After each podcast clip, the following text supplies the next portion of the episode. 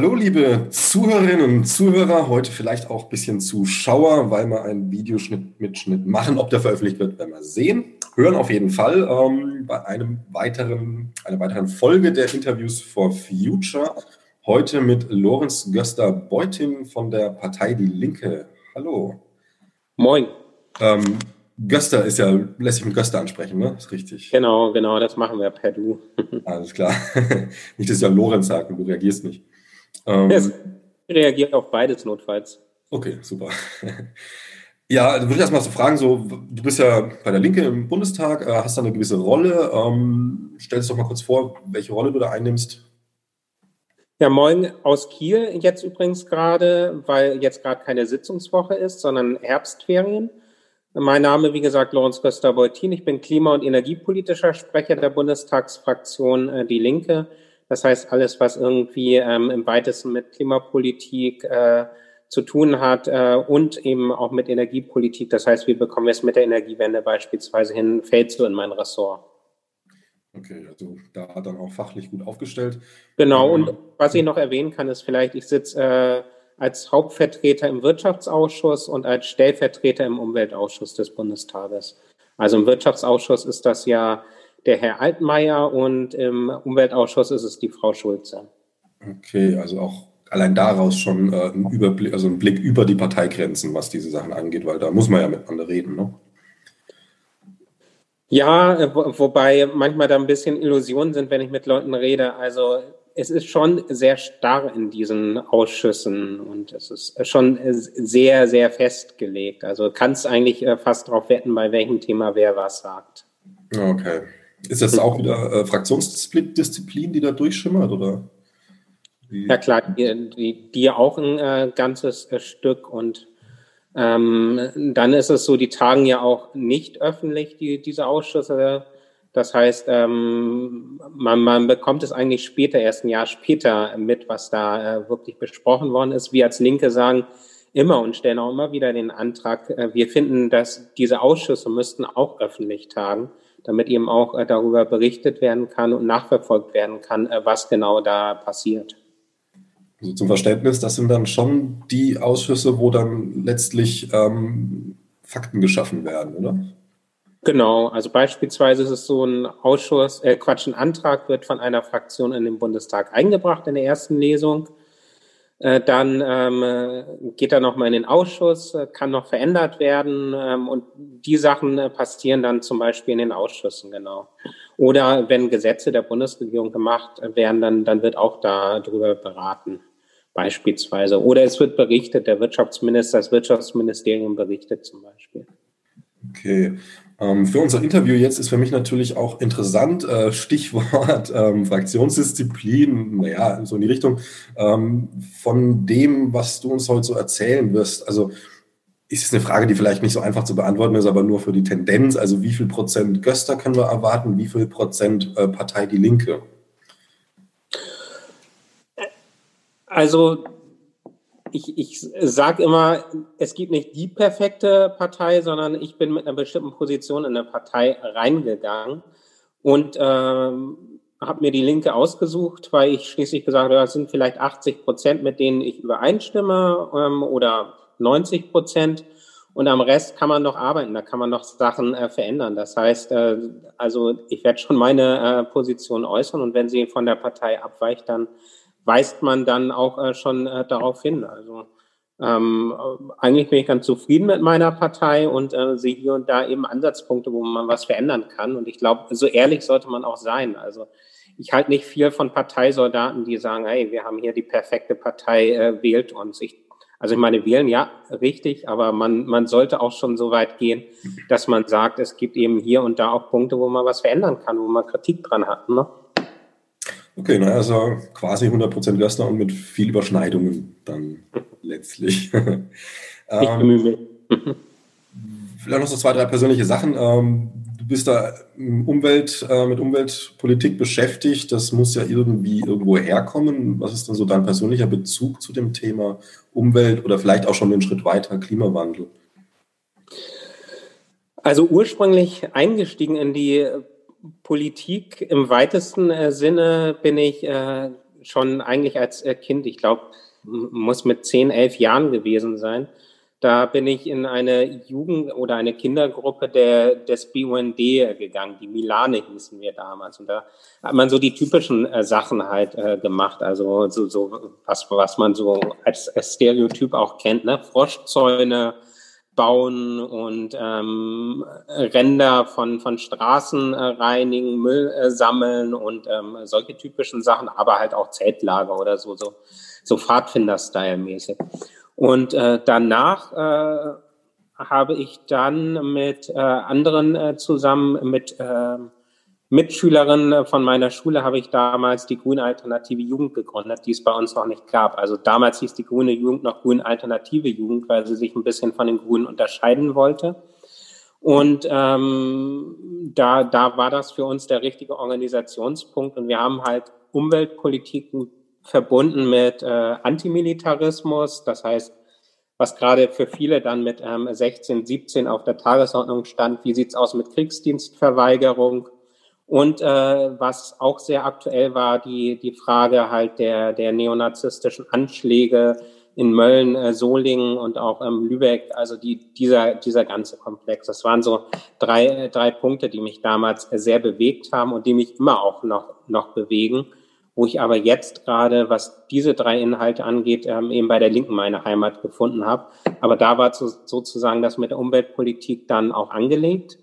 Das ist ein bisschen ähm, im Studium dann in den Hintergrund getreten und äh, also so richtig äh, fett eingearbeitet habe ich mich äh, quasi erst ab 2017 wieder in den Grundlagen.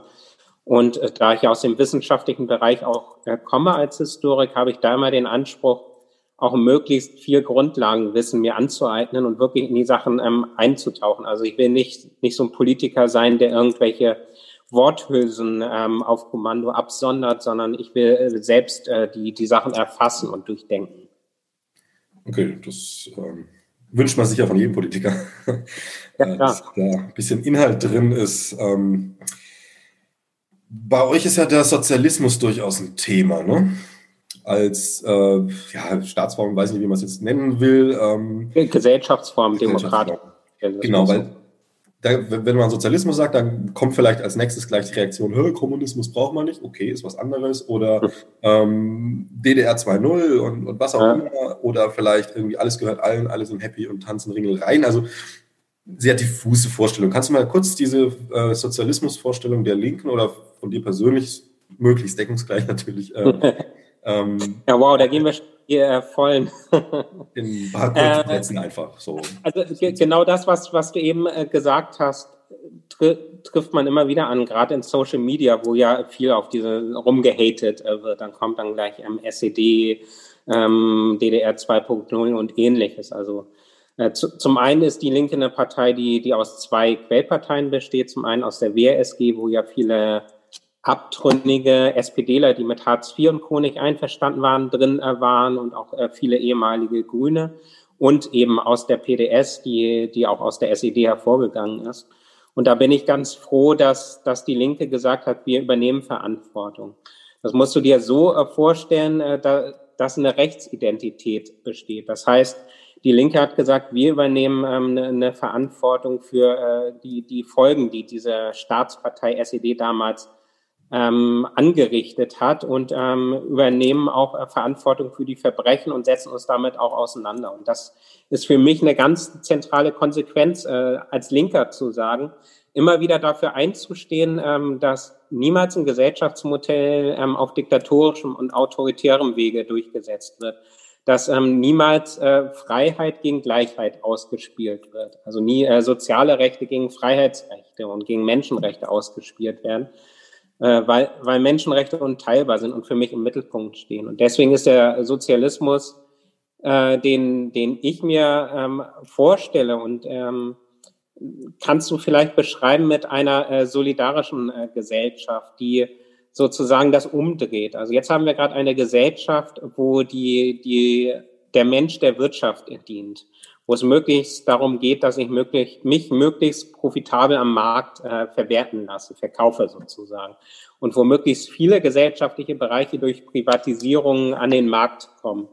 Und Sozialismus heißt, äh, dieses Prinzip sozusagen umzudrehen. Also auch für einen Wohnungsmarkt äh, zu sorgen, wo man bezahlbare Mieten hat, äh, wo man viel öffentlichen Wohnraum hat. Das sind alles ähm, Elemente so einer Gesellschaft, einer solidarischen Gesellschaft.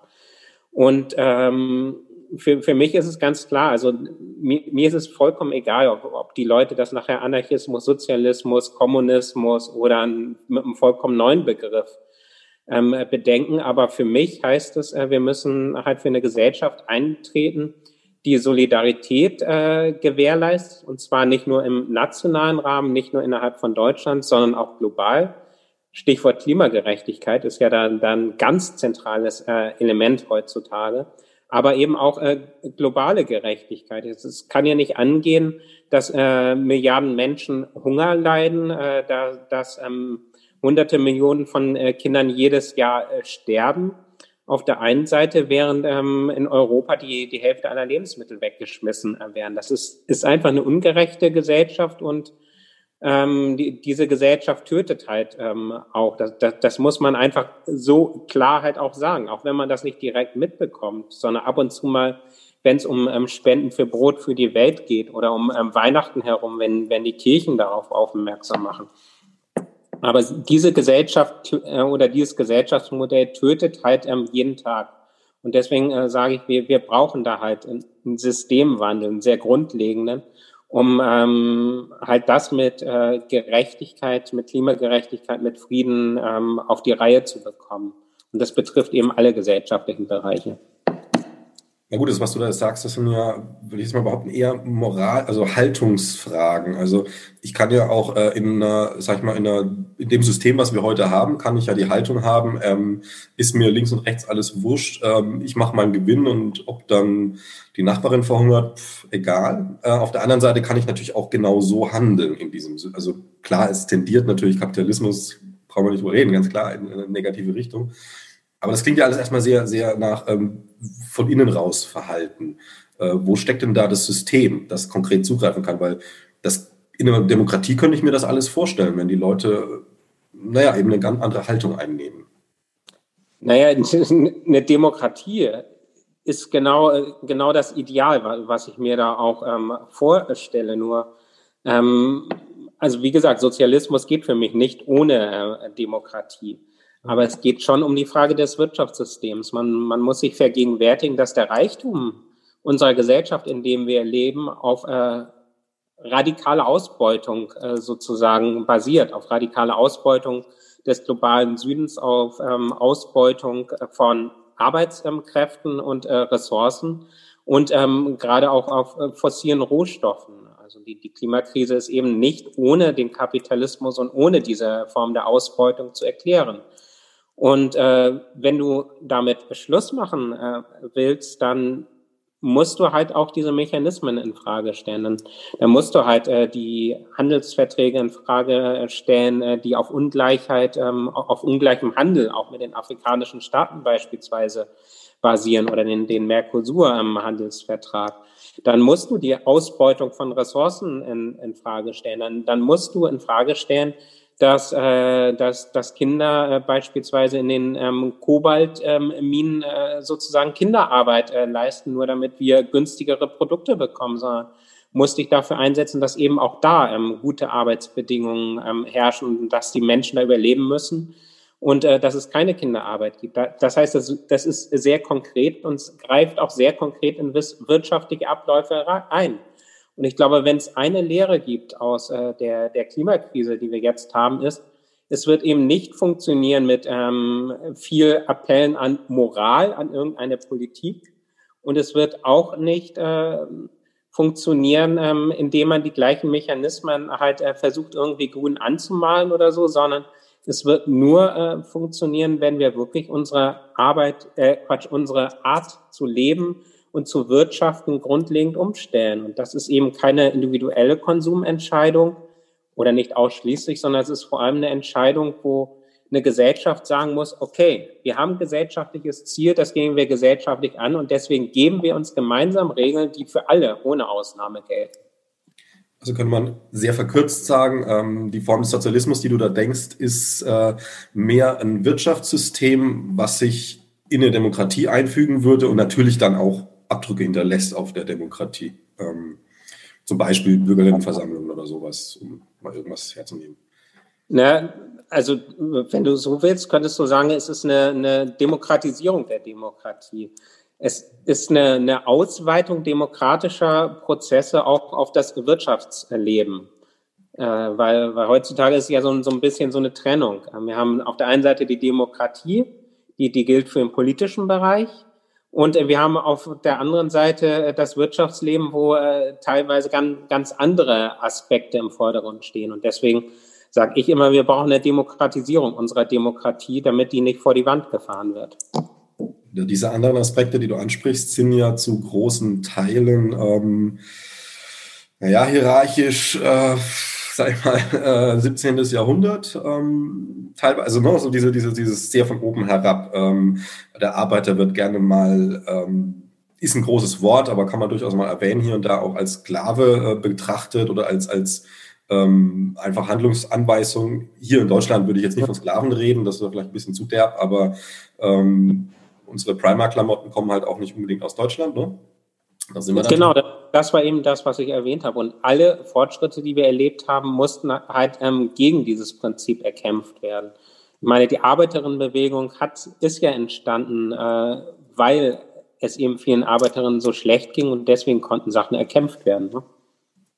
Genau, wenn man das nochmal weiterblickt, ähm, das passiert ja auch tatsächlich, also genau dieses Ding. Wir hier werden natürlich als Arbeiter auch ausgebeutet, aber auf einem Level, das noch relativ low ist. Also ich kann immer aussteigen und sagen, ich mache Hartz IV, das ist jetzt vielleicht auch nicht ideal, aber ähm, verhungern werde ich nicht, erschossen werde ich auch nicht, wenn ich nicht mehr an der Stanze sitze. Ähm, Im globalen Süden, wo aber Nordfirmen operieren, schaut es natürlich ganz anders aus. Ähm, unter dem Aspekt, da wir jetzt in unseren äh, Gesell also in unseren politischen Systemen ähm, ja doch sehr viel, also zumindest vom Anstrich her, sehr viel ähm, menschlich agieren oder so tun, als ob, ähm, kumuliert sich in diesem Wirtschaftssystem, also gerade im Kapitalismus weltweit gesehen, äh, dieses Bedürfnis nach, nach ähm, Herrschaft über andere Länder letztlich auch, die da ähm, ausgelebt wird was politisch nicht mehr so geht. Man kann jetzt nicht mehr sagen, Deutschland fällt in Südafrika oder Ghana oder sonst wo ein und äh, besetzt mal jetzt. Ähm, machen wir Na, Herrschaft und Macht geht anders halt heutzutage. Ne? Geht nicht mehr als direkte Herrschaft, sondern als ähm, Herrschaft, die, die eben anders ausgeübt wird, um ungleichen Handel, ungleiche Arbeitsbedingungen, wie du es eben gesagt hast. Ähm, jetzt mal zur Klimapolitik der Linken. Also so wie du das erklärst, erzählst, äh, und das, was ja auch faktisch ähm, nachweisbar ist, hängt ja äh, das Sozialverhalten, also Stichwort Klimagerechtigkeit und äh, der Klimawandel super eng zusammen miteinander. Also auch gerade, wie man damit im Süden äh, agieren und so weiter. Und ähm, natürlich auch diese perversen Mechanismen, wie bei uns Werbung ähm, einen Hunger nach Konsum erzeugt, all diese Dinge.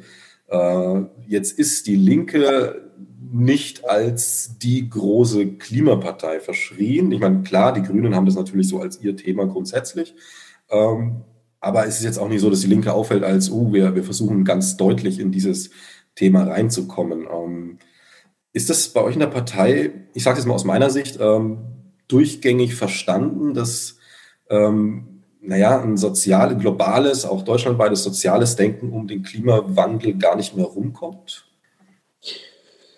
Also ich sage es mal so, ähm, zentraler Einschnitt für mich war, als wir in der Bundestagsfraktion den Aktionsplan Klimagerechtigkeit verabschiedet haben, äh, der, der für mich das weitgehendste Konzept ist, was, was die äh, von, allen Parteien, die im Bundestag vertreten äh, sind, so für Klimagerechtigkeit. So das erstmal so als ein äh, Fixierpunkt.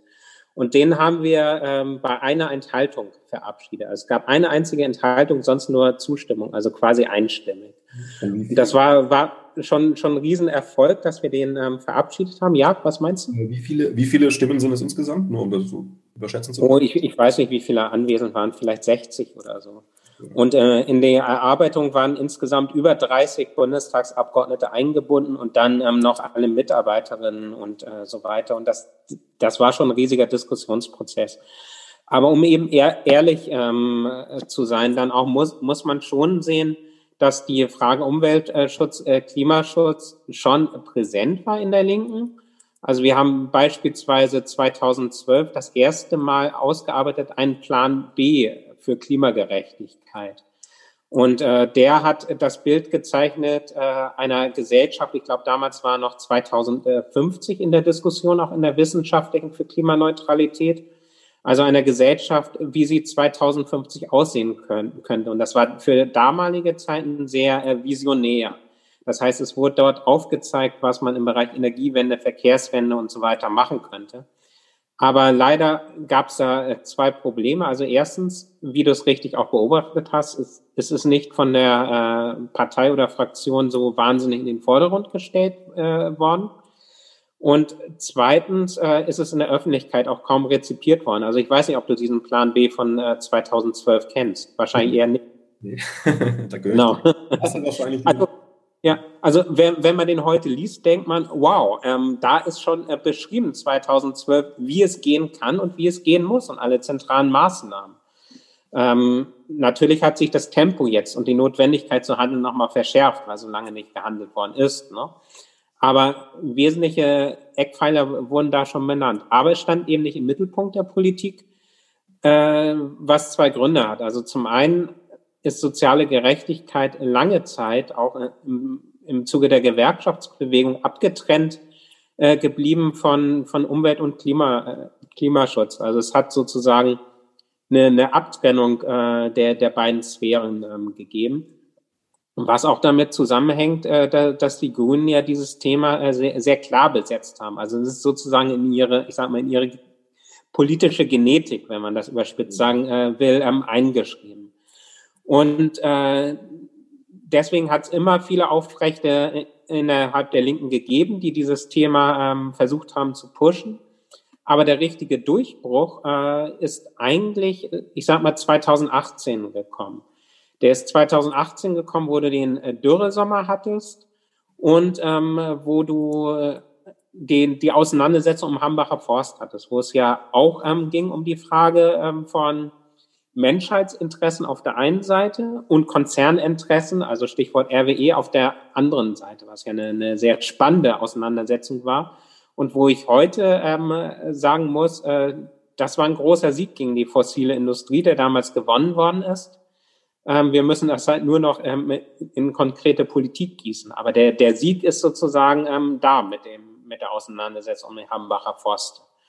Und im Zuge dessen ist es innerhalb der Linken klarer geworden, dass eine Linke nur eine Zukunft haben äh, wird, wenn sie auch dieses Thema Klimagerechtigkeit anpackt und wenn sie Klimaschutz mit sozialer Gerechtigkeit verbindet. Das heißt, auch die, das als soziale Frage eben auch ähm, begreift, was ich ja versucht habe, eben beim, beim Thema Sozialismus ein bisschen auch äh, zu erklären. Und ich glaube, ähm, wenn es der Linken gelingt, äh, die, diese Themen miteinander zu verbinden ähm, und das herauszuarbeiten, äh, dann, dann wird sie auf Perspektive damit auch Erfolg haben. Aber natürlich ist es, ähm, ist es illusorisch zu denken, dass es sich sofort in Wahlergebnissen ähm, niederschlägt, wenn die Linke so einen Aktionsplan Klimagerechtigkeit hat, sondern ähm, da gehört halt auch mehr dazu. Da gehört das ähm, Engagement und die Bewegungen dazu, das glaubwürdig nach außen äh, zu vertreten und anderes. Das heißt, es ist, ist nicht von heute auf morgen genauso wenig, wie die Linke sich ihre Glaubwürdigkeit im Thema soziale Gerechtigkeit und gegen Hartz IV eben von heute auf morgen erarbeitet hat, sondern es ist halt immer, Politik ist halt immer das Bohren dicker Bretter. Das ist ein längerer ähm, Prozess, äh, den, den man ähm, da braucht. Aber ich bin schon einigermaßen stolz darauf, zum einen auf den Aktionsplan Klimagerechtigkeit und dass wir den haben, dass wir in den Bewegungen präsenter äh, sind und dass dieses Thema äh, sehr klar auch in den Mittelpunkt ähm, unserer Politik gerückt ist, neben äh, sozialer Gerechtigkeit und das auch bei unseren Wählerinnen angekommen ist. Also mitten in der Corona-Krise, mitten im Mai ähm, hatten wir eine Umfrage, wo äh, deutlich wurde, 36 Prozent unserer Wählerinnen halten Klimaschutz für das wichtigste Thema, 34 Prozent soziale Gerechtigkeit. Dann kann man sagen, unsere Wählerinnen haben das auch kapiert und ähm, uns muss es darum gehen, das ähm, noch stärker und glaubwürdiger auch zu vertreten, diese Verknüpfung beider Themen. Ja, soziale Gerechtigkeit und Klima, das ist immer wieder bei der Klimagerechtigkeit, wo sich das ja verbindet. Ich will noch mal ein paar Jahre zurückgehen, also 2012 und Folgejahre. Ähm, da war ja dann auch irgendwann das Paris-Abkommen ein völkerrechtlich verbindlicher Vertrag, wo dann eigentlich die Welt aufatmen konnte, sagen, na ja, endlich haben wir es in, in ähm, Schrift gegossen und werden jetzt Weg gehen. Äh, unsere Klimakanzlerin und so weiter. Ähm, habt ihr euch da auch von diesem ganzen, naja, ich sage mal, äh, Karneval letztlich, der ja zu nichts führt, also Klimakanzlerin, ne? schöne Worte immer gerne und einen Vertrag kann ich mir sonst wohin schmieren, wenn ich nicht einhalte. Ähm, habt ihr euch da auch eine Weile täuschen lassen von, von diesen Entwicklungen?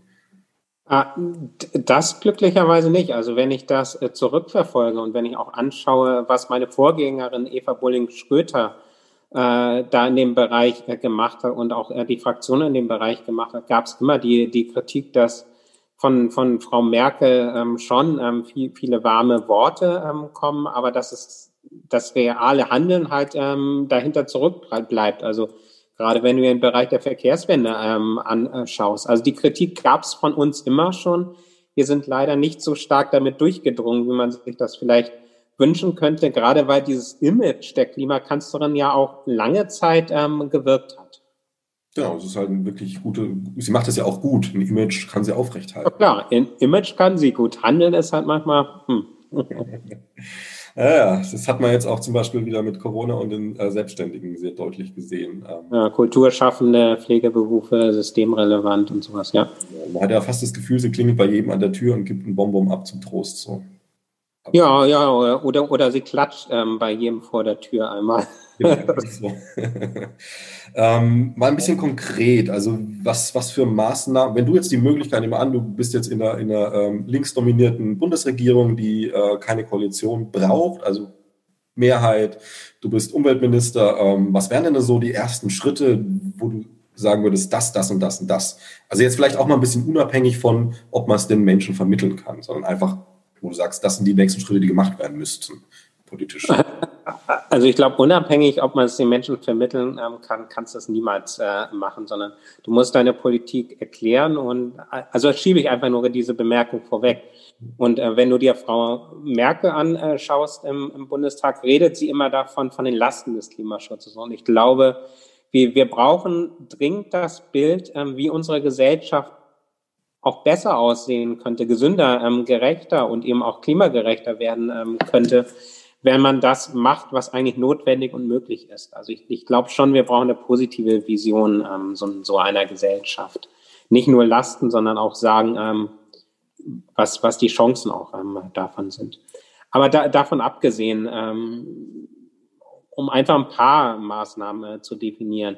Ganz äh, zentral ist aus meiner Sicht äh, Kohleausstieg 2030, also spätestens 2030 zu realisieren und vor allem jetzt einen starken Einstieg zu machen. Also wir sagen zum Beispiel, die 20 dreckigsten äh, Kohleminer können ohne Probleme äh, für Energiesicherheit, das hat auch die Bundesnetzagentur bestätigt, könnten sofort ähm, abgeschaltet werden. Und damit verbunden brauchst du einen energischen Ausbau der erneuerbaren Energien äh, in allen ähm, Bereichen. Du brauchst eine Photovoltaikpflicht für Neubauten, aber auch ähm, wenn energetische Sanierung gemacht werden muss, automatisch mitgeprüft werden, ähm, sind die statischen Voraussetzungen und die Effizienzvoraussetzungen für eine Photovoltaikanlage ähm, gegeben. Kann man das nachträglich auf dieses Haus draufpacken beispielsweise? Weil wir gerade Photovoltaik ja noch ähm, ganze Latte haben, wo, wo man noch, noch einen Schatz heben kann, also sozusagen.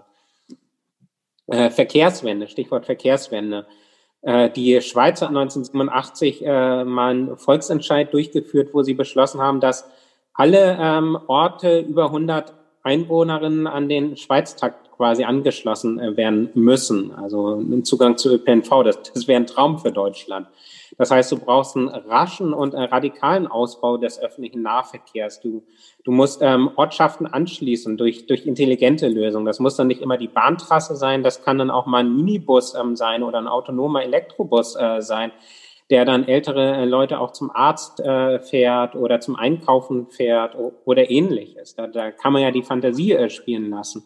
Das heißt, ähm, und äh, natürlich dann äh, Städte autofrei machen, also weitestgehend ähm, autofrei, soweit es eben geht, weil dann wird immer wieder gesagt, ja, was machen denn die Handwerkerinnen und die Pflegekräfte und so. Natürlich muss es da auch Möglichkeiten für geben.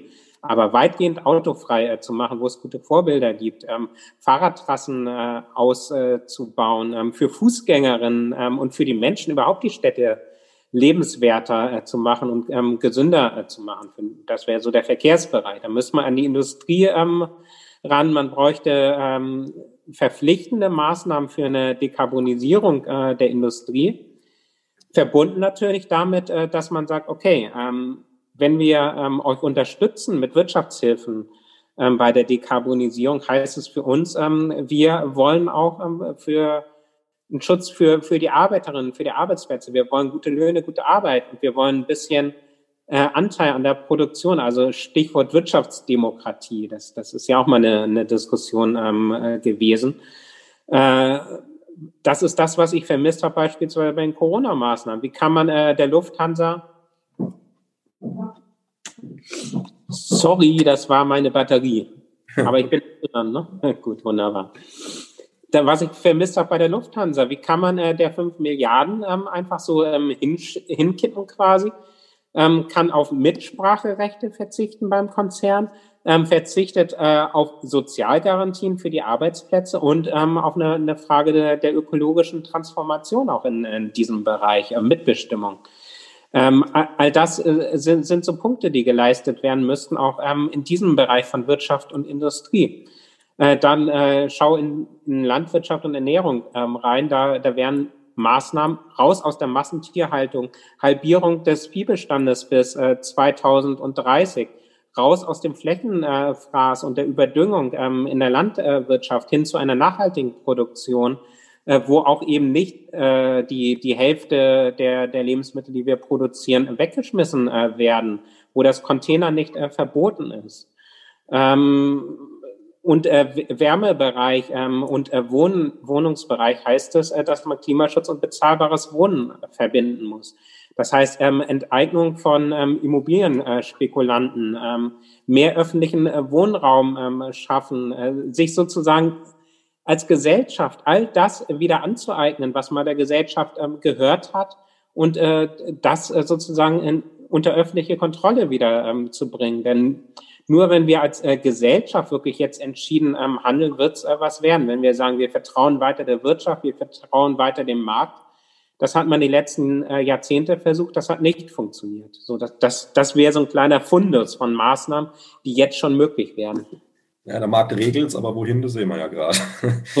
ähm, ich will nochmal auf die Lufthansa zurückkommen, weil das ist ja ganz interessant, äh, jetzt auch für, für das Mindset, ähm, was so im Bundestag, natürlich kann man es ja nicht über Knie brechen, sind ja alles einzelne Menschen, aber so da durchaus äh, unterwegs ist. Also ähm, ich habe da ein paar Vorstellungen. Also man kann, man kann ja nicht von Intelligenz reden, wenn man sich mal, sage ich mal, eine Dreiviertelstunde hinsetzt und dieses Konzept äh, der Lufthansa zusammenbaut. Das, also wenn man es gut mit dem Personal, also mit den Personen, mit den Menschen meint, dann ist man entweder geistig extremst beschränkt, wenn man so eine Maßnahme bringt, ähm, oder man meint es gar nicht gut mit den Menschen.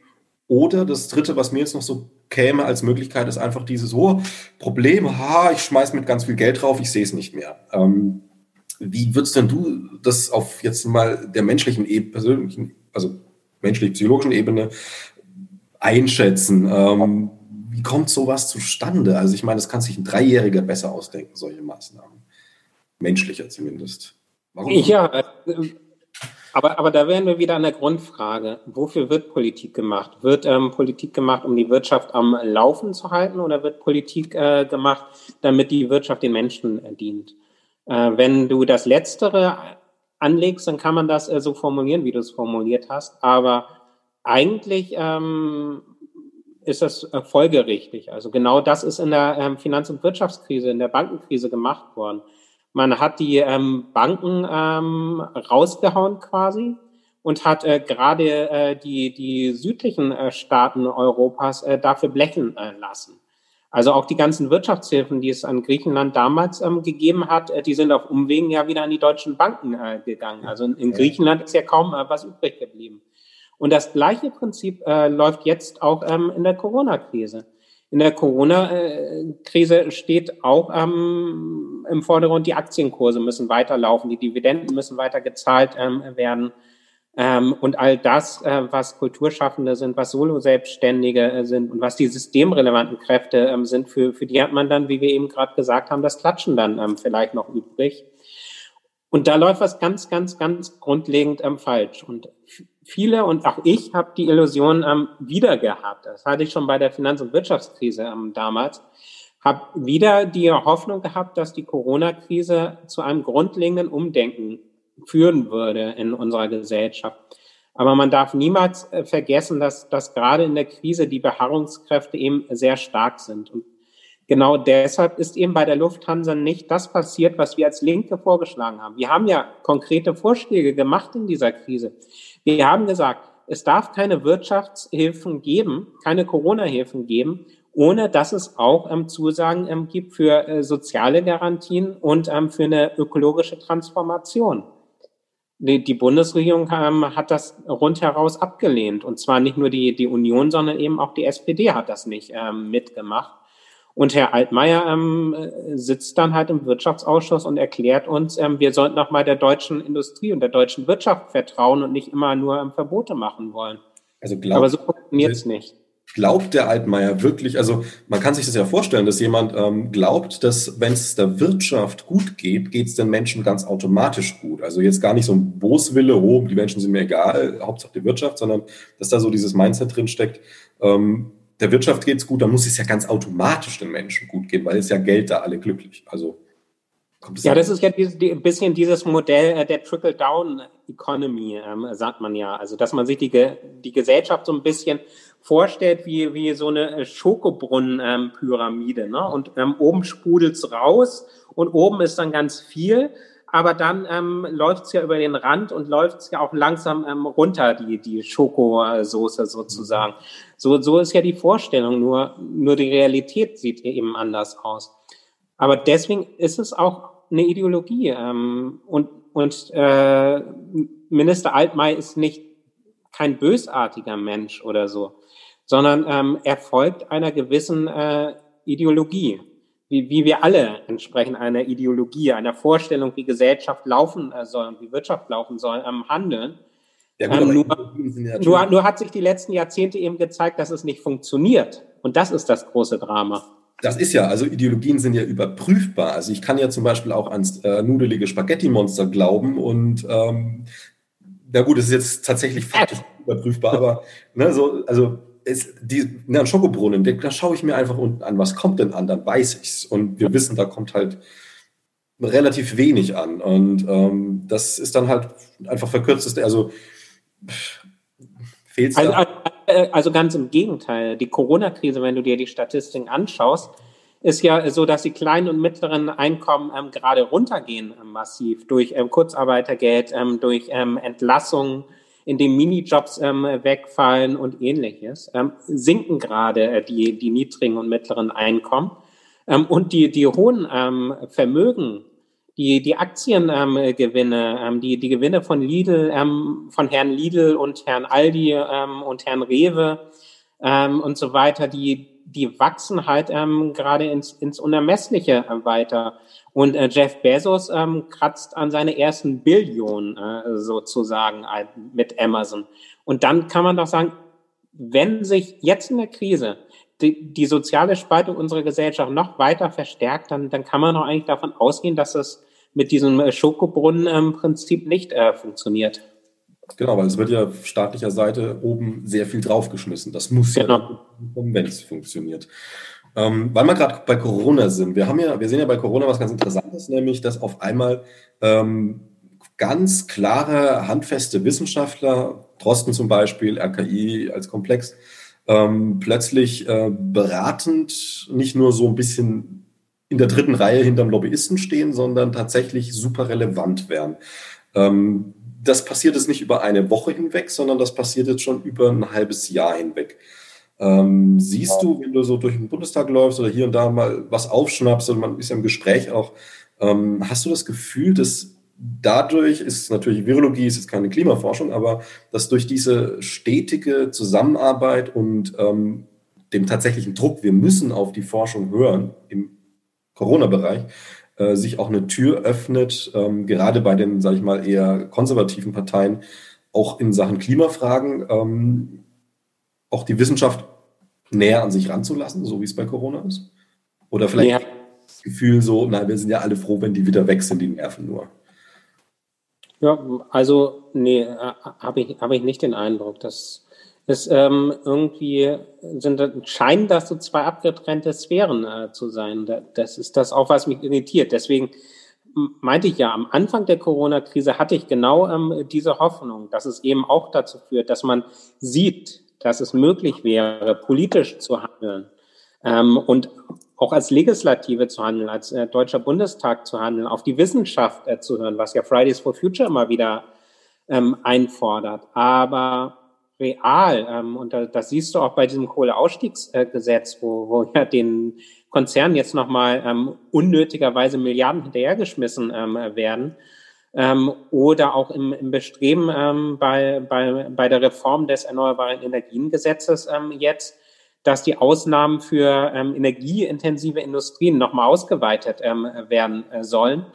Ähm, siehst du, dass ähm, weiter das ewig Gleiche produziert wird, zumindest von dieser Bundesregierung, ähm, und weiter die, dieser Strieme gefahren wird. Und es ist gut, dass wir überhaupt ein Kohleausstiegsgesetz haben. Und es ist gut, dass wir überhaupt ein Klimaschutzgesetz haben. Das ist ein Erfolg von Fridays for Future und all denen, die sich mit der Klimabewegung auf den Weg gemacht haben. Aber wir sehen halt, dass, dass es eine leere Hülle bleibt, ähm, solange nicht die entschiedenen Maßnahmen, die notwendig sind, ähm, jetzt auch gefasst werden. Ne? Naja, es ist halt eine Entscheidung, wir steigen aus dem Auto aus, aber halt erst nachdem es an die Wand gefahren ist. so. Ja. Nein, ich meine, ich erinnere daran, dass äh, Söder irgendwie, hat er nicht mal für 2020 oder so den, das Verbot des Verbrennungsmotors gefordert? Ja, äh, irgendwas war, ne? Ja. Ähm, das ist ja auch ganz interessant, weil der ja durchaus, ähm, also für den konservativen Bereich da manchmal ganz schön vorangeht und dann kommen ja. aber auch wieder die Hämmer geflogen. Also das ist. Naja, und ich meine, er hat den Windkraftausbau in Bayern gekillt. Ne? Das darf ja. man auch äh, vergessen. Und ich meine, Merkel hat 1996 mal sich als Umweltministerin hingestellt und gesagt, so jetzt kommt das 3-Liter-Auto, das wird Standard in der Automobilindustrie. Ähm, und wenn äh, die Automobilindustrie das nicht zum Standard macht, dann werden wir als Politik ähm, harte Maßnahmen gegen die Automobilindustrie ergreifen. Ja, Pustekuchen. Was ist passiert? Die Autos sind vielleicht ähm, effizienter geworden, aber sie sind einfach fetter geworden, sind PS stärker ähm, geworden und äh, damit hat sich einfach nichts getan im Verkehrsbereich. Und so, so muss man ähm, halt sagen, wenn Politik nicht entschieden handelt, wie jetzt in der Corona-Krise, wird es halt schwierig, ähm, überhaupt die Klimaziele ähm, einzuhalten, die sich diese Bundesregierung gegeben hat und von denen wir wissen, dass sie ja auch zu schwach sind. Ich hätte mal so zwei, drei äh, Ja-Nein-Fragen. Das ist ja mal das, was man einem Politiker am liebsten stellt und dann bitte darauf bittet, auch nur mit Ja oder Nein zu antworten. Ich mal ausprobieren. Wir Kann ich leicht sagen. ich habe mir die auch ganz, ganz schlau ausgedacht. Ähm, wow. mit dir also wenn, wenn jetzt die Wahlergebnisse Bundestagswahl ja. sind, es eine Koalition mit der Linke irgendwo möglich ist, welche Partei ist egal, ähm, wäre mit dir eine Koalition ohne Klimabedingungen ähm, machbar? Nein. Äh, ist für dich die Schrumpfung der Wirtschaft denkbar? Ja. Bisher das ist. Einfache äh, Fragen. naja, es kommt drauf an. Ähm, die Fragen würde ich auch gerne im März mal stellen. Der würde wahrscheinlich. Ja, machen. äh, und das dritte ist ähm, letztlich, bisher ist die Politik äh, als, als Pferdchen des, der Wirtschaft ähm, letztlich auch eins der zwei Probleme. Die Wirtschaft ist ein Problem, die Politik ist ein Problem. Ist die Politik die Lösung? Ja und nein. okay. Ähm, was, ist was, die Lösung und das Problem. Was ist denn dann diese, was ist denn der längere Satz denn dann zwischen Ja und Nein? Ähm, erstens, es gibt nicht die Politik, sondern es gibt äh, politische Interessen, unterschiedliche politische Parteien. Das, deswegen, das finde ich auch bei Social Media im, immer, immer so nervig, wenn die Leute sagen, Politiker sind alle gleich. Das stimmt einfach nicht. Also es gibt ähm, bestimmte grundlegende Probleme, dass dieser Parlamentarismus zur Anpassung neigt und Leute zur Anpassung zwingt. Ähm, aber trotzdem gibt es unterschiedliche politische Interessen. Und dann bin ich ganz klar davon überzeugt, dass man Politik verändern kann. Also das haben wir in der Geschichte gesehen, sonst würden wir heute noch in der Sklavenhaltergesellschaft im Leben der Antike oder so. Ähm, und ähm, deswegen braucht es gesellschaftlichen Druck. Ich glaube, Politik kann sich vor allem verändern, wenn in der Gesellschaft äh, sich die Stimmungslagen verändern, die Interessen ähm, in der Gesellschaft verändern, wenn es Kräfte gibt, die gegen Lobbyinteressen, gegen die Beharrungskräfte ähm, in der Politik stehen. Und deswegen ähm, ist die Klimabewegung so entscheidend ähm, und, und das, was in der letzten Zeit passiert ist, weil sie haben immerhin das Thema Klimaschutz äh, auf die Agenda gesetzt und zwar nach ganz ähm, vorne. Und ich bin mir überzeugt davon, dass wenn in der Politik sich was bewegen ähm, muss, äh, äh Quatsch, muss, muss natürlich, wenn äh, sich da etwas bewegen soll, dann brauchen wir eine breite gesellschaftliche Bewegung, brauchen wir sowas, wie wir das bei den Unteilbar-Demos gesehen haben, wo gemeinsam auf die Straße gehen, ähm, die Leute von Fridays for Future, XA, Ende Gelände, ähm, aber eben auch ähm, die ähm, der paritätische beispielsweise, die Gewerkschaften, Verdi, auch die IG Metall muss da in die Hufe ähm, kommen, ähm, die Pflegekräfte, der Pflegeaufstand, die Menschen, die sich gegen den Mietenwahnsinn ähm, zur, zur Wehr äh, setzen. Das heißt, all äh, die Kräfte, auch die antirassistischen und antifaschistischen ähm, Kräfte, die Seebrücke und so weiter, ähm, die einstehen für eine solidarische Gesellschaft. Das muss ein Miteinanderwirken sein, um gesellschaftlichen Aufbruch auf die Reihe zu kriegen. Und wir brauchen bitter in allen ähm, Bereichen einen gesellschaftlichen ähm, Aufbruch. Das spüren wir ja. Und ich glaube, wir sind in der Situation, wo die Frage ist, ähm, fährt Demokratie vor die Wand? Äh, ich glaube, die AfD konnte beispielsweise ein bisschen zurückgekämpft werden, was mich mit Freude erfüllt. Aber wenn wir in östliche Bundesländer gehen, gibt es da noch immer massive ähm, Probleme, gerade wenn du in die kleineren ähm, Ortschaften da ähm, schaust. Also fährt Demokratie vor die Wand? Oder bekommen wir das hin, was ich vorhin beschrieben habe, mit der Demokratisierung unserer Demokratie? Und ich glaube, das ist die große Aufgabe unserer Zeit. Und in diesem Bereich gehört eben auch die Frage der Klimagerechtigkeit ähm, untrennbar ähm, mit.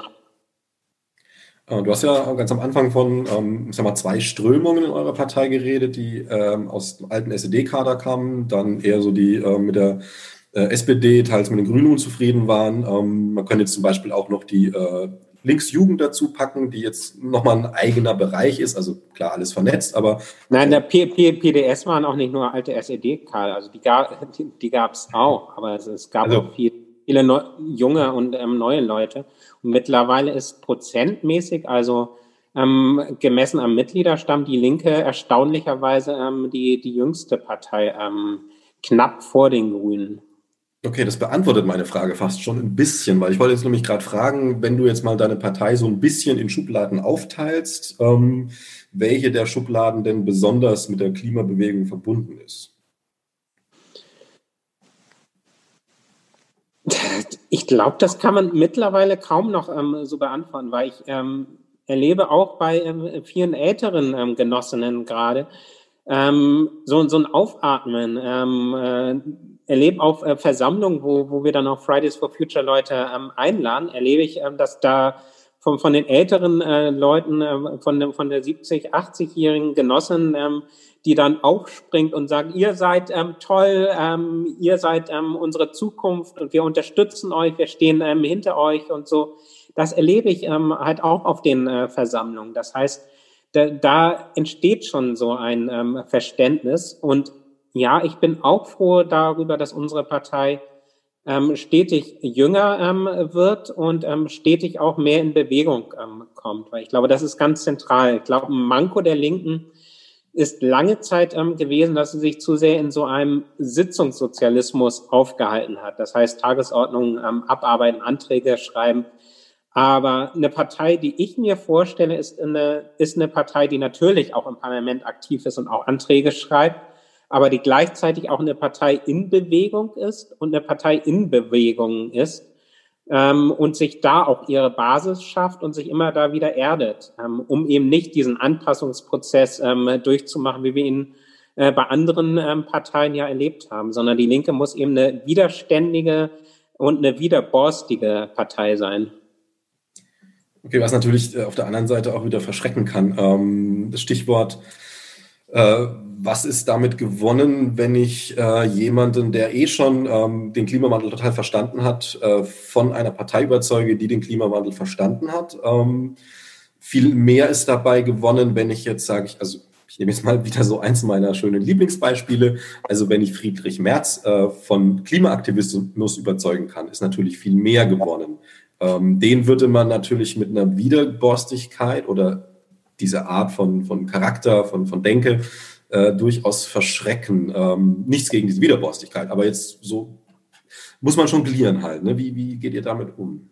Weißt du, ich verstehe das, da, da hast du mich vielleicht ein bisschen missverstanden. Ich verstehe Widerborstigkeit als Widerborstigkeit in dem äh, Sinne, dass man sich den Verlockungen dieses parlamentarischen Systems ähm, widersetzt, dass man sich der Verlockung widersetzt ähm, von, von Lobbygruppen, dass wir irgendwie ähm, Anerkennung ähm, bekommen beim Bundesverband der deutschen Industrie oder so. Das, das ist nicht unsere Aufgabe ähm, als Linke, sondern unsere Aufgabe als Linke ist eben zu erklären, wie ähm, Klimagerechtigkeit äh, funktionieren kann, und zwar in allen ähm, Bereichen, wie eine, eine Stadt für die Menschen aussehen ähm, kann, wie wir die ländlichen Regionen anbinden, also Stichwort Verkehrswende, wie wir das mit der Energiewende hinbekommen, ähm, mit dem Ausbau von Windkraft und Solarkraft ähm, gleichermaßen und wie wir dafür sorgen, dass diese Energiewende nicht, wie das SPD und Union wollen, an die Konzerne verscherbelt ähm, wird, sondern ähm, dass wir Energie in Bürgerinnenhand haben, in Genossenschaften, Bürgerenergie, Kommunen ähm, und sowas.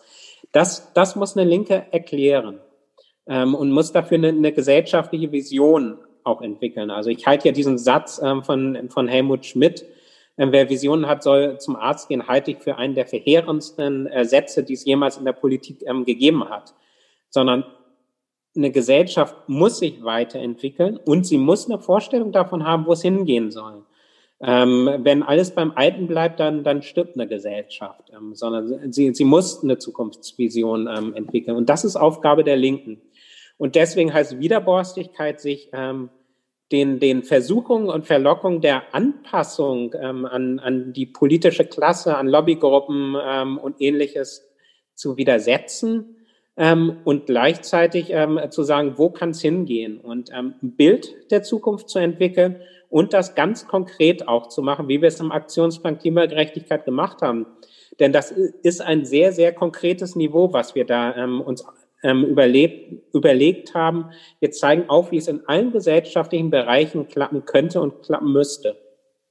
Ähm, was genau zeichnet euch da aus? Äh, vielleicht menschlich oder strukturell oder wie man es auch sehen will.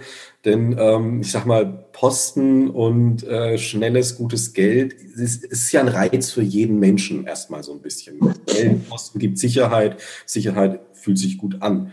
Ähm, die Frage ist natürlich, wie man sich da unterwirft. Also so ein Andi Scheuer, okay, da braucht man auch schon ein spezielles Mindset, um da so tief zu kriechen, würde ich fast mal sagen. Ähm, aber was, was, was, was zeichnet euch da aus oder wie, was tut ihr da vielleicht auch konkret, damit eure Mitglieder, ähm, vielleicht auch gerade die, die dann eben, du kennst es ja selber, äh, in die Bundespolitik hineinströmen, äh, dass die dann nicht doch äh, dem, ja, dem leichten Weg äh, hinkippen? Also beispielsweise Wolfgang Schäuble ähm, ein schönes Beispiel ist 1974 in die Politik ähm, gegangen, in den Bundestag gekommen, 1974 und sitzt jetzt seit ähm, 36 Jahren, hätte ich beinahe gesagt, seit 56 Jahren, nee, warte mal, wie viele Jahre sind ähm, äh, äh das? Äh, vier, was? 46 Jahre. Ja, ja, 46, nicht 56. Ähm, 46 Jahren, also fast 50 Jahren im Deutschen Bundestag. Das kann er auch machen als, als Politiker ähm, der CDU, weil die CDU will nichts groß verändern, ähm, sondern die CDU will am Bestehenden äh, quasi festhalten. Und diesen Job hat er gemacht. Ne? Also hat er auch als Finanzminister gemacht, als er mit der Peitsche auf Griechenland ähm, und auf die Syriza-Regierung ähm, draufgehauen ähm, beispielsweise. Hat er seinen Job ähm, vollkommen erfüllt und seine äh, Funktion.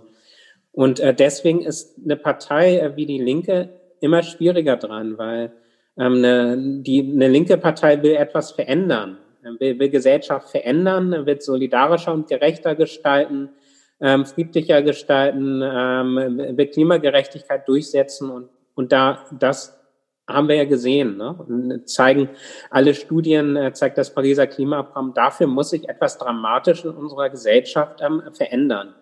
Und wenn du etwas verändern willst, musst du halt da anders reingehen. Das heißt, ähm, ich glaube, wir brauchen keine Politikerin, die 50 Jahre im Bundestag ähm, sitzen, sondern wir brauchen auch Politikerinnen, die mal ähm, anderswo ähm, Luft äh, geatmet haben.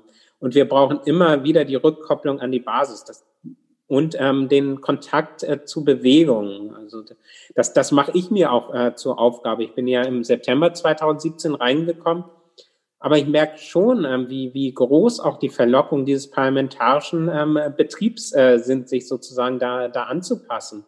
Und deswegen versuche ich immer unterwegs zu sein ähm, bei, bei Aktionen der Klimabewegung, bei Demonstrationen auch als parlamentarischer Beobachter. Ähm, versuche auch ähm, solche Diskussionen, wie wir sie jetzt ähm, führen, ähm, äh, zu führen und versuche mich immer ähm, mit der aktuellen Studienlage auseinanderzusetzen und versuche immer meine eigene Position auch zu hinterfragen. Ich glaube, das ist ganz ähm, zentral. Und wenn du etwas verändern willst, musst du dich immer wieder aufs Neue auch selbst ähm, hinterfragen und weiterentwickeln. Äh, apropos aktuelle Studienlage, da kam ähm, über Fridays for Future jetzt wohl, ich habe das auch nur ganz am Rande mitbekommen, äh, weil es ganz super aktuell ist, eine Studie zum 1,5 ähm, Grad Ziel der Erreichung und so weiter. Also ich habe da jetzt gerade nicht viel im Hinterkopf zu. Ist alles sehr frisch. Äh, hast du da ein bisschen mehr? Es ist eine Studie des äh, Wuppertal-Institutes im Auftrag von äh, Fridays for Future. Und äh, die ist gestern äh, vor, äh, gestern ist natürlich bei so einem Podcast ein bisschen schwierig. Also die ist jetzt vor einiger Zeit quasi vorgestellt worden.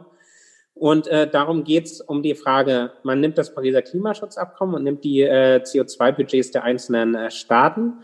Und dann hat dieses Wuppertal-Institut mal äh, durchgerechnet, was passieren müsste in den ähm, einzelnen Bereichen, um dieses, die Begrenzung auf 1,5 Grad äh, zu gewährleisten und haben ähm, hat deutlich gemacht, dass die Klimaziele der Bundesregierung hinten und vorne nicht ausreichen, haben klar gemacht, dass man beispielsweise beim Ökostrom, bei erneuerbaren Energien die vier- bis fünffache Geschwindigkeit äh, braucht. Also das wissen wir äh, eigentlich schon, schon seit längerer Zeit, dass auch im Aktionsplan Klimagerechtigkeit ähm, mit drin, dass wir einen massiven Ausbau der Erneuerbaren ähm, brauchen und die Bundesregierung eben das überhaupt gerade nicht auf die Reihe bekommt.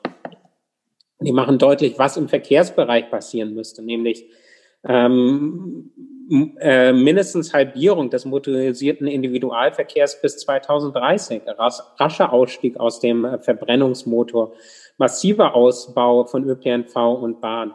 Das heißt, sie zeigen auf, was in einzelnen ähm, Bereichen passieren muss und kann.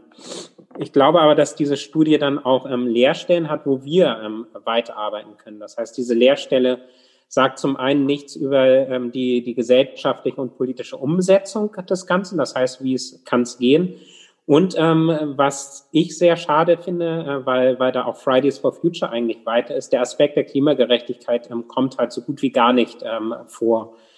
Ähm, das heißt, es wird nicht thematisiert, äh, wie die Finanzierung dafür ist, dass man das, das Ganze das nur ähm, machen kann, wenn es auch mit sozialer Gerechtigkeit einhergeht.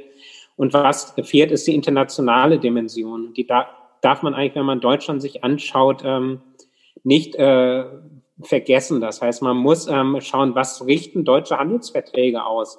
Ähm, was machen deutsche Kreditvergaben, beispielsweise jetzt ähm, neuesten ähm, gerade in der Diskussion, für ein gigantisches LNG-Projekt, also Flüssiggasprojekt ähm, in äh, Sibirien, ähm, für Russland die Unterstützung?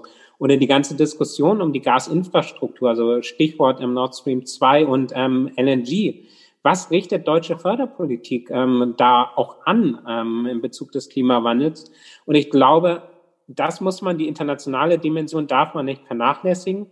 Und ähm, was, was ich auch schade finde, ist, dass halt Landwirtschaft und Ernährung überhaupt gar nicht betrachtet worden sind in dieser Studie. Also das sind Punkte, wo man nochmal nacharbeiten muss. Aber generell ähm, kann man sagen, es ist gut, dass nochmal aufgezeigt worden ist, dass es möglich wäre, ähm, dass die Begrenzung auf 1,5 Grad, dass aber dafür entschiedene politische Maßnahmen notwendig ähm, sind. Das ist, das ist der Verdienst ähm, dieser Studie, aber ähm, an uns ist es äh, als Klimabewegung und auch als, als fortschrittliche Parteien irgendwie äh, zu sagen, wie können wir das Ganze denn dann umsetzen und wo müssen wir da Druck machen? Ähm, da würde ich gleich nochmal beim ähm, Nord Stream 2 einsetzen. Äh, einerseits mit einer letzten Jahr, ich sage jetzt mal vielleicht letzten Jahr Nein-Frage. ähm, mir jetzt noch eingefallen ist, äh, ist Gas eine Zwischenlösung? Nein. Ähm, und jetzt natürlich ein Komplex, der sehr interessant ist, gerade weil du jetzt auch bei den Linken bist. Aber ich, ich könnte es auch erklären. Gut, okay, dann erklär gerne. Ja. Ähm, wir sehen halt immer mehr, dass unser Gasverbrauch auch den Klimawandel massiv mit anheizt. Und wir brauchen den Ausstieg eben nicht nur aus äh, Kohle, Atom, ähm, Erdöl, äh, sondern auch äh, aus dem Gas. Und deswegen ist es fahrlässig, äh, der, der Ausbau der Gasinfrastruktur. Wir haben genug Gasinfrastruktur in Europa. Ähm, und wenn, wenn der Gas, äh, Quatsch, der europäische Gasmarkt überschwemmt wird im Zuge eines sogenannten Kalten Krieges zwischen den USA und Russland, ähm, drückt es die Gaspreise. Ähm, und das bedeutet, Gas wird zur Konkurrenz zu erneuerbaren Energien. Und das darf eben nicht passieren. Und wenn wir die Energiewende hinbekommen äh, wollen, dann wird es schon so sein, dass wir ähm, weiterhin äh, Gaskraftwerke für eine Übergangszeit haben werden. Aber diese Gaskraftwerke müssen ja nur einen ganz geringen Teil im Jahr laufen, wenn wirklich ähm, mal eine Lücke zu schließen ist, die eben äh, durch den verzögerten Ausbau der erneuerbaren Energien noch nicht geschlossen ist. Aber perspektivisch müssen wir genauso wie bei den anderen Energien einen drastisch äh, sinkenden, äh, sinkenden Pfad haben, auch ähm, beim, beim Gas und gerade beim Erdgas eben. Also jetzt, wenn ein Politiker kommen würde und sagen würde, ähm, naja, wir lassen jetzt das Erdöl weg, wir steigen auf Gas um, das hat ja nur irgendwie ein bisschen weniger Prozent oder sowas. Ähm, und das wäre eine Lösung, dann würdest du sagen, äh, nee, äh, hast das Problem nicht verstanden. Ja, wird wahrscheinlich die Diskussion ein bisschen länger führen, als, nicht, als zu sagen, ähm, dass es nicht verstanden. Also Aber eine, eine neueste Studie äh, hat jetzt nochmal gezeigt, ich glaube, die, die ist letzte Woche rausgekommen, dass das LNG-Gas, dieses, dieses Flüssiggas, was, was eben da ähm, sowohl ähm, von den USA ähm, importiert werden soll, aber und jetzt aber eben auch aus Russland, aus ähm, Sibirien, dass dieses LNG-Flüssiggas ähm, nicht ähm, besser ist als Braunkohle äh, von, von, von der Klimawirksamkeit. Und ich meine, okay, äh, nicht besser als Braunkohle ist schon ziemlich schlecht, ne? Also keine Lösung letztlich. Richtig. Ähm, dann würde ich jetzt mal, jetzt haben wir einen interessanten Aspekt oder also Situation momentan. Da gibt es den Nawalny, der wurde vergiftet, mutmaßlich steckt da Putin dahinter. Man kann sich auch ganz viel anderes ausdenken, man weiß es ja nicht hundertprozentig, aber jetzt äh, hängt das Ganze mit diesem Nord Stream 2 zusammen. Ähm, siehst du das als, äh, sag ich mal, äh, Situation, die man nutzen kann, um tatsächlich dann Nord Stream 2 zu verhindern? Oder sollte man das ganz klar entkoppeln? Oder vielleicht auch eine ganz eine dritte Sicht. Wie stehst du dazu? Also ich finde es schwierig, äh, Sicherheitspolitik, Menschenrechtspolitik so unmittelbar mit so einem Energieprojekt äh, zu ver verknüpfen. Ich kann aus energiepolitischer und aus klimapolitischer Sicht ganz klar argumentieren, warum Nord Stream 2 überflüssig ist. Ähm, was ich schwierig finde, ist ähm, die, dieses Gedröhne, was jetzt von der Europäischen Union ähm, kommt. Für uns sind ähm, Menschenrechte ach so äh, wichtig. Ich glaube, das ist hohles Gedröhne. Für mich sind Menschenrechte halt unteilbar. Das muss ähm, gelten für, für mich ganz klar gegenüber Russland und gegen ähm, den USA und muss übrigens auch gelten für die Europäische Union. Und äh, die, die Europäische Union hat sich direkt darum ähm, gekümmert, was mit Julian Assange oder Edward Snowden ist, um, um mal vielleicht vergleichbare Beispiele ähm, zu nehmen. Ich habe nicht, ich habe nicht gehört, dass, dass Deutschland ähm, Edward Snowden oder Julian Assange politisches Asyl ähm, angeboten hat. Ähm, wirst du auch nicht ge gehört ähm, haben. Ja, die gehört, ich, abgelehnt. Richtig, genau. Ähm, äh, genau, wir haben wir haben es als Linke ja auch beantragt. Ich habe nicht erlebt, dass äh, beispielsweise nach dem Mord ähm, an Khashoggi ähm, in Saudi-Arabien ähm, massive Sanktionen ähm, bekommen hat, sondern ähm, wir wollen das Erdöl ähm, weiterhin ähm, ganz gerne haben. Und vor allem ähm, muss ich ganz ehrlich sagen, die, diese Europäische Union betreibt ähm, eine Politik, die einerseits ähm, auf Ausbeutung ähm, des globalen Südens basiert, aber andererseits eben auf Abschottung und Flüchtlingsabwehr. Das heißt, ich nehme es dieser Europäischen Union äh, mit, mit Ungarn, mit Polen, aber auch mit den anderen europäischen Staaten einfach nicht ab, wenn sie sagt, sie tritt für Menschenrechte ein, ähm, sondern Menschenrechte sind für die Europäische Union immer verhandelbar, sind immer ähm, Verhandlungsmasse und stehen immer hinten an. Ähm, ich glaube aber, dass eine linke Politik ganz klar bei Menschenrechten sein muss und ähm, auch ganz klar ähm, auch gegenüber Russland auftreten muss, weil, weil Russland ist nun mal ähm, äh, ein autoritärer, ohne, ohne Ansätzen zumindest autoritärer Staat, ähm, wo wo eben äh, Rechte von Homosexuellen, Rechte von, von Minderheiten, ähm, von politischer Opposition auch eingeschränkt werden. Deswegen ähm, kann eine Linke nicht ähm, Double Standards ähm, da entwickeln. Aber sich dann auf die Europäische Union irgendwie zu beziehen und zu sagen, die sind ja wenigstens ehrlich bei Menschenrechten oder so, ist albern. Naja, ich meine, das mit den Menschenrechten, das sieht man ja mittlerweile auch sehr deutlich. Äh, Moria, Stichwort. Ähm, ja ich glaube, 700 Millionen Euro sind da zwar in die Richtung geflossen, aber halt in Waffen und Ausrüstung für Grenzschutz angekommen letztlich und sonst nichts. Ja. Und, und ich meine, man, man muss es ja ganz klar sagen, ähm, Klimawandel ist eine Kriegsursache ähm, und ist eine Flucht und ist eine Fluchtursache. Also Kriegsursache ähm, braucht man sich nur den Streit jetzt angucken zwischen der Türkei, Griechenland und Zypern um die Gasvorkommen ähm, dort im Mittelmeer, wo sie sich beide Waffenstand gegenüberstehen, bei, beide ähm, NATO-Partner, ähm, Anführungszeichen Partner, ähm, und beide ähm, mit, mit äh, deutschen und europäischen Waffen ausgerüstet. Ähm, und, und dann kann man einfach nur sagen, dass äh, eine, eine Politik, die den Klimawandel anheizt, auch internationale Konflikte und Migration anheizt. Und wer sich gegen den Klimawandel zur Wehr setzt, macht auch eine Politik, die Fluchtursachen und Kriegsursachen bekämpft. Äh, wenn man jetzt mal die Europäische Union betrachtet, äh, agiert die wie ein Staat oder agiert die wie eine Firma? Also jetzt nicht BRD GmbH Gequatsche, sowas, aber einfach von der Art zu interagieren mit, mit äh, der äußeren Welt. Welche Tendenzen siehst du da so? Also ich glaube, nee, nee, ich glaube, ich glaub, das kannst du nicht so ähm, klar äh, ausdifferenzieren, sondern es gibt ja immer beide ähm, Ebenen. Also, ich muss mal kurz mein Handy anschließen. Ha, sonst habe ich gleich keinen Empfang mehr. Ähm, also klar, wenn du willst, ähm, Firma natürlich von der Ideologie. Also die, die neoliberale Ideologie hat ähm, natürlich auch die Institution der Europäischen Union ähm, durchdrungen. Also wenn es um Privatisierungspolitik und ähnliches und auch Zwang von Privatisierung, gerade ähm, Kommunen in Deutschland haben das spüren müssen in den ähm, letzten äh, Jahren äh, massiv, äh, dies, diesen Druck auch zur Privatisierung öffentlicher Daseinsvorsorge.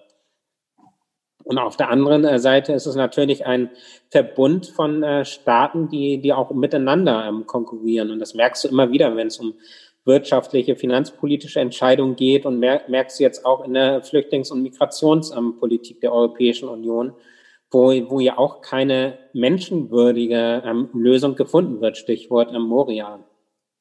Ähm, wenn ich dich jetzt fragen würde, was sollen die Leute wählen, würdest du natürlich sagen, die Linke, das ist, denke ich mal, klar. Ähm, wenn ich jetzt fragen würde, was wird, sollen die Leute äh, auf Bundesebene und auf EU-Ebene wählen, würdest du natürlich auch sagen, die Linke logisch erstmal. Ähm, Gibt es auch nichts vorzuwerfen, sondern ja ganz normal.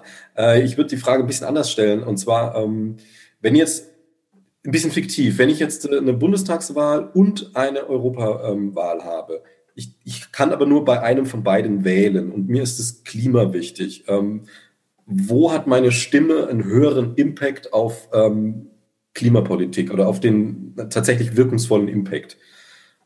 also welche Institution, sage ich mal, ist die Bundesregierung da, da wirkungsvoller? Ist ein Na, na, na, na, du siehst mit der Diskussion um den Green Deal, dass auch auf europäischer Ebene eine Rolle spielt. Das, ich genau. glaube, dass du das auseinander dividieren ähm, kannst.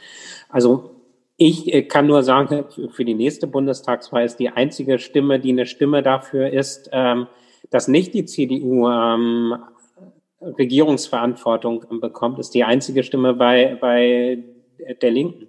Weil bei, der, bei den Grünen merke ich ganz klar, die orientieren auf Schwarz-Grün äh, gerade und Schwarz-Grün Wer, wer die Vorentwürfe kennt für die Jamaika-Koalition, die ja ähm, dann gescheitert ist, dank ähm, Herrn äh, Lindner, weiß, äh, dass Jamaika bedeutet hätte, nicht äh, das zu tun, was bei äh, Klimagerechtigkeit notwendig ist, und gleichzeitig Sozialbau, Privatisierung, ähm, Obergrenze für Flüchtlinge bedeutet ähm, hätte. Und deswegen glaube ich, wäre eine Koalition aus CDU und Grünen ähm, keine ähm, Option. Und die, die einzige Partei, die halt eine Koalition mit der CDU ausschließt, ist halt ähm, die, die Linke. Bei der SPD kannst du genauso gut wieder mit einer großen Koalition aufwachen. Aber was für mich entscheidend ist, und da wollte ich eigentlich zu überleiten, ist, das sind nicht Farbenspiele. Und ähm, auch bei der Linken hast du keine hundertprozentige äh, Garantie dafür, dass, dass danach getan wird, was, was notwendig ist. Sondern zentral ist, auch bei einer linken Partei, die braucht immer Druck, die braucht immer wieder den äh, Tritt ähm, in den Hintern ähm, der Klimabewegung, der sozialen ähm, Bewegung, ähm, der, einer antirassistischen Bewegung, damit sie tut, was sie, was notwendig ist, weil da wären wir wieder bei der Frage der Anpassung ans parlamentarische System. Ähm, du, du brauchst immer den Druck von Bewegung, du brauchst immer den gesellschaftlichen Druck, um politische Ziele zu erreichen. Deswegen wird ganz entscheidend sein im nächsten Jahr, ob es äh, so etwas gibt ähm, in Bezug auf die Bundestagswahlen, was der Druck macht. Etwas, äh, was deutlich macht, Solidarität ist unteilbar und äh, wir brauchen den Aufbruch ähm, für eine solidarische Gesellschaft. Und der ist mit dieser Union zumindest überhaupt nicht zu machen. Ähm, bei der SPD und Olaf Scholz habe ich da ja auch meine massiven ähm, Bedenken. Aber die SPD müsste man halt ähm, ziemlich ähm, doll treten, ähm, damit sie vielleicht wieder in Ansätzen zu ihren Wurzeln zurückfindet oder zu den angeblichen Wurzeln. Das ist eigentlich, wir sagen, die SPD wäre schon ähm, in, in ihren Wurzeln der Linke eigentlich relativ nahe, ähm, ist halt ausgeartet, entartet. Naja, ist jetzt ne, entartet würde ich gar nicht als Historiker benutzen. ja, genau. ähm, äh, naja, die SPD hat ja ihre Wurzeln in der Arbeiterinnenbewegung, in der Gewerkschaftsbewegung, die, die alte Tante SPD. Aber wir haben eben erlebt, dass nach 1998, also deswegen bin ich ja auch bei den Linken eben gelandet, äh, SPD und äh, Grüne eben eine neoliberale Politik äh, durchgesetzt haben. Also das, das war eben meine These. Du kannst Parteien haben mit, mit einer fortschrittlichen äh, Agenda, mit fortschrittlichen Politikinhalten und trotzdem ist der Druck so groß, dass sie, dass sie äh, Mist ähm, bauen, weil was SPD und Grüne halt damals ähm, tatsächlich getan ähm, haben. Ähm, aber was mir Mut gemacht hat, ist, dass ähm, Saskia Esken und Norbert Walter-Borjen sich durchsetzen konnten und die SPD ähm, relativ linkes Programm hat. Und was mich dann irritiert ist, dass die SPD wieder den gleichen Fehler macht wie äh, in den Letz bei den letzten Bundestagswahlen. Sie haben linkes Programm und womit treten sie an? Mit einem rechten Kandidaten, mit Olaf Scholz, der für den Wirecard-Skandal ähm, steht, der für diesen Cum-Ex-Skandal äh, steht, der ähm, in der, der, der für Hartz IV die Agenda-Politik für Niedriglöhne äh, steht und für die Schuldenbremse. Also die rote Null in, in Persona sozusagen. Und, und das ist für mich ähm, so, so verheerend. Und deswegen äh, ist für mich die einzige Chance, die wir haben, ist eine, eine starke gesellschaftliche Bewegung. Und natürlich ist es gut, wenn dann jemand die Linke wählt. Und zweitens auch, wenn man in die Linke geht und sagt, okay, die Linke ist nicht die perfekte Partei, die hat vielleicht 70, 80 Prozent gute Inhalte und 20, 30 Prozent teile ich nicht. Aber dann gehe ich da mal rein und versuche da was zu verändern. Oder ich engagiere mich in Gewerkschaften und versuche da was zu verändern. Oder ich, ich mache bei Ende Gelände mit, mache bei Fridays for Future mit. Wichtig ist, dass Leute in Bewegung kommen und sich organisieren. Ähm, jetzt ein bisschen zur SPD, jetzt würde ich mal zu den Grünen gehen, weil die natürlich aus klimapolitischer Sicht die interessantere Partei sind als jetzt die SPD, die es irgendwann vielleicht so gar nicht mehr geben wird, wenn die so weitermachen. Ähm, also, was du da über den Fehler mit Olaf Scholz hat, sagst mir auch total bei dir. Das hat mich auch sehr gewundert. Schuss ins Knie, wie kann man nur? Ähm, du hattest jetzt äh, Grüne und Neoliberalismus, äh, sagen wir, in einem Satz gesagt für ihn. Ähm, wie, wie würdest denn du das, die Grünen jetzt einfach mal als Umweltpartei beschreiben? Also ich, ich glaube, dass sie eine Entwicklung durchgemacht ähm, haben, auch seit der letzten Regierungsbeteiligung, ganz klar. Also das heißt, sie haben ihr soziales Profil schon ähm, geschärft. Ähm, sie, sie haben äh, viele richtige Punkte, wo wir auch mitgehen können. Also häufig ist bei Abstimmungen so, dass, dass wir schon ähm, gemeinsam auch in der Klimapolitik ähm, abstimmen. Aber gleichzeitig ist es für mich ein Widerspruch, dann zu sagen, ja, wir können uns gut vorstellen, mit der CDU in der Koalition ähm, zu gehen. Das stimmt für mich äh, einfach irgendwas nicht. weil ich die Koalitionen, äh, Quatsch, die CDU in allen ähm, Bereichen als Bremser erfahre, sowohl was den sozialen Bereich angeht, als auch was den Klimabereich angeht. Mit denen kannst du keine, keine Klimapolitik machen, kannst du keine fortschrittliche Politik machen. Das ist eine, eine riesige Illusion, die sich da aufgebaut wird. Und äh, das ist für mich die Problematik. Und wir hatten die Diskussion über das Kohleausstiegsgesetz. Äh, da, da hat von den äh, Grünen jemand ähm, geredet. Ich weiß gar nicht, ähm, wer das war. Ähm, müsste ich nachgucken. Ähm, und, und die Hauptkritik an diesem Kohleausstiegsgesetz ähm, von den Grünen ging in die Richtung, ja, es seien ja die Beschlüsse der Kohlekommission nicht ähm, ordentlich umgesetzt ähm, worden. Aber wenn das die einzige Kritik ist, also auch diese Kohlekommission war schon ähm, verheerend. Und 2038 ist eben keine äh, Diskussion. Und äh, das heißt, ich würde mir da auch bei den Grünen mehr Mut ähm, wünschen und mehr Radikalität ähm, wünschen. Und was für mich ganz zentral ist, alle Parteien im Bundestag äh, lassen sich von Großkonzernen finanzieren und ihre Parteitage sponsern. Ähm, die, die Grünen lassen sich in ihrer Wirtschaftspolitik von ThyssenKrupp und von der Lufthansa ähm, beraten beispielsweise oder lassen den Parteitag von der Plastikindustrie ähm, sponsern. Und da bin ich sehr stolz äh, darauf, dass die Linke die einzige Partei ist, die ähm, per Satzung ausgeschlossen hat, sich von Großkonzernen sponsern zu lassen. Ähm, wir lassen uns sponsern von unseren Mitgliedern, von Mandatsträgerabgaben. Ähm, also da, da geben die Bundestagsabgeordneten halt richtig ähm, viel. Und ich glaube, das ist das Wichtige, denn ich glaube, du kannst keine klare Verkehrspolitik machen, äh, wenn du dich ähm, von BMW und Co. Ähm, sponsern lässt. Du kannst keine klare ähm, Friedenspolitik machen, wenn du dich von Rüstungskonzernen sponsern lässt.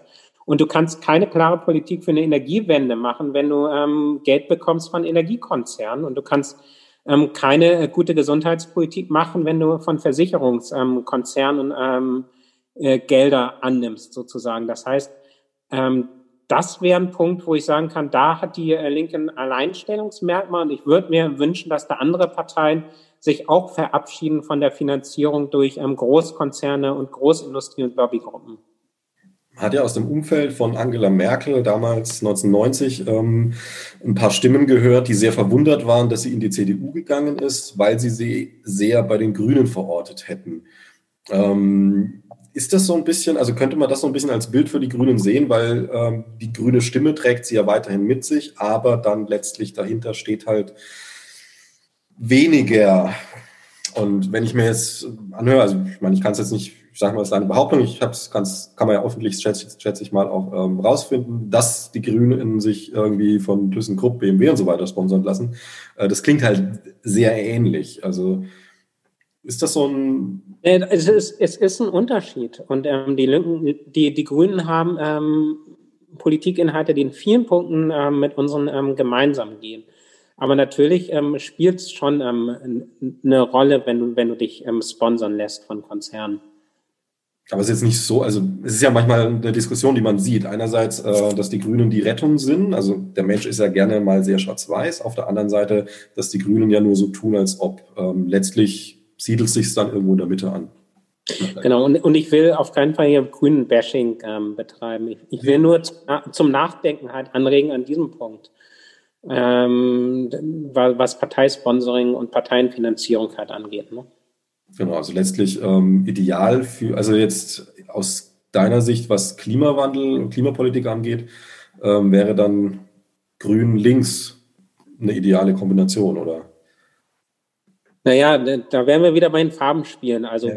ideal von den Politikinhalten vielleicht, ähm, aber du brauchst eine gesellschaftliche Bewegung, du brauchst den Druck und ähm, egal wie fortschrittlich eine Partei ist, wenn sie keine Bewegung hinter sich hat, wenn sie keine gesellschaftliche Stimmung ähm, hinter sich hat, die sie trägt, wird sie scheitern.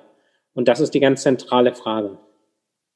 Das ist ja was, was gerade passiert. Ähm, da bist du wahrscheinlich. Ja, da, darf ich kurz ähm, einwenden? Ich müsste ähm, gleich los. Wir, wir hatten so ein bisschen über eine Stunde eingeplant, ne? oder?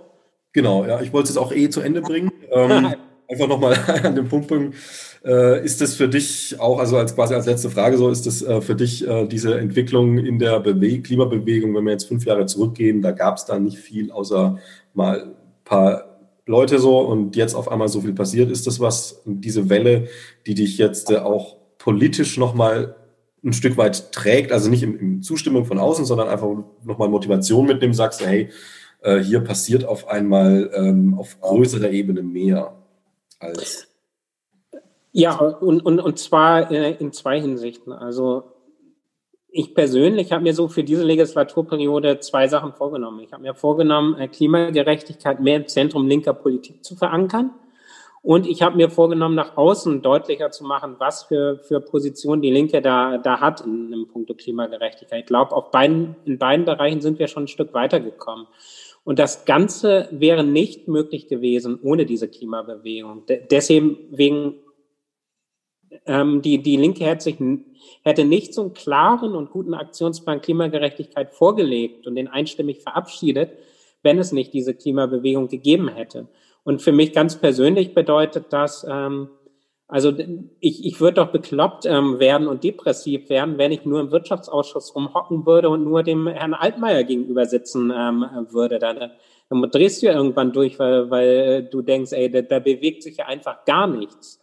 Und deswegen ist das so ein unfassbar wichtiges und gutes Gegengewicht, dass es diese, oder Gegengift auch, dass es diese Klimabewegung gibt und äh, wenn du in Aktionen ähm, bist, wenn, wenn, wenn ich Extinction Rebellion begleite ähm, bei, bei irgendwelchen Aktivitäten in Berlin oder anderswo ähm, oder Ende Gelände oder auf einer Fridays for Future Demo bin, dann ist das so ein, so ein Gefühl, was so unfassbar wichtig ist, mit vielen Leuten auf der Straße zu sein und auch so ein Gefühl der Selbstermächtigung, also gegen die Ohnmacht, von der man sich nicht dumm machen lassen ähm, darf sondern, sondern das Gefühl, wir können ähm, was verändern und wir, wir verändern etwas. Und ähm, diese Klimabewegung hat eine Menge auf die, die Beine ähm, gebracht, hat eine Menge in Bewegung ähm, gebracht im politischen Raum und in der Gesellschaft. Und ich glaube, das ist es, woran wir anknüpfen müssen und ähm, ganz klar machen müssen, ähm, Klimaschutz ist eben ähm, mehr als äh, nur Politik, sondern Klimaschutz ist Klimagerechtigkeit und äh, geht uns alle an und es geht um eine solidarische Gesellschaft, nicht nur in Deutschland, sondern weltweit. Das ist ein großes Ziel. Aber wir haben, glaube ich, keine andere Möglichkeit ähm, und wir, wir haben überhaupt gar keinen Grund, da pessimistisch zu sein, sondern wir haben nur diese eine Chance. Okay, ähm, klingt nach einem guten Abschlussstatement. Falls du doch irgendwie was loswerden willst, kannst du es. Ach, war doch gut. okay, dann danke ich dir fürs Interview. Ich danke dir, das war wirklich sehr spannend.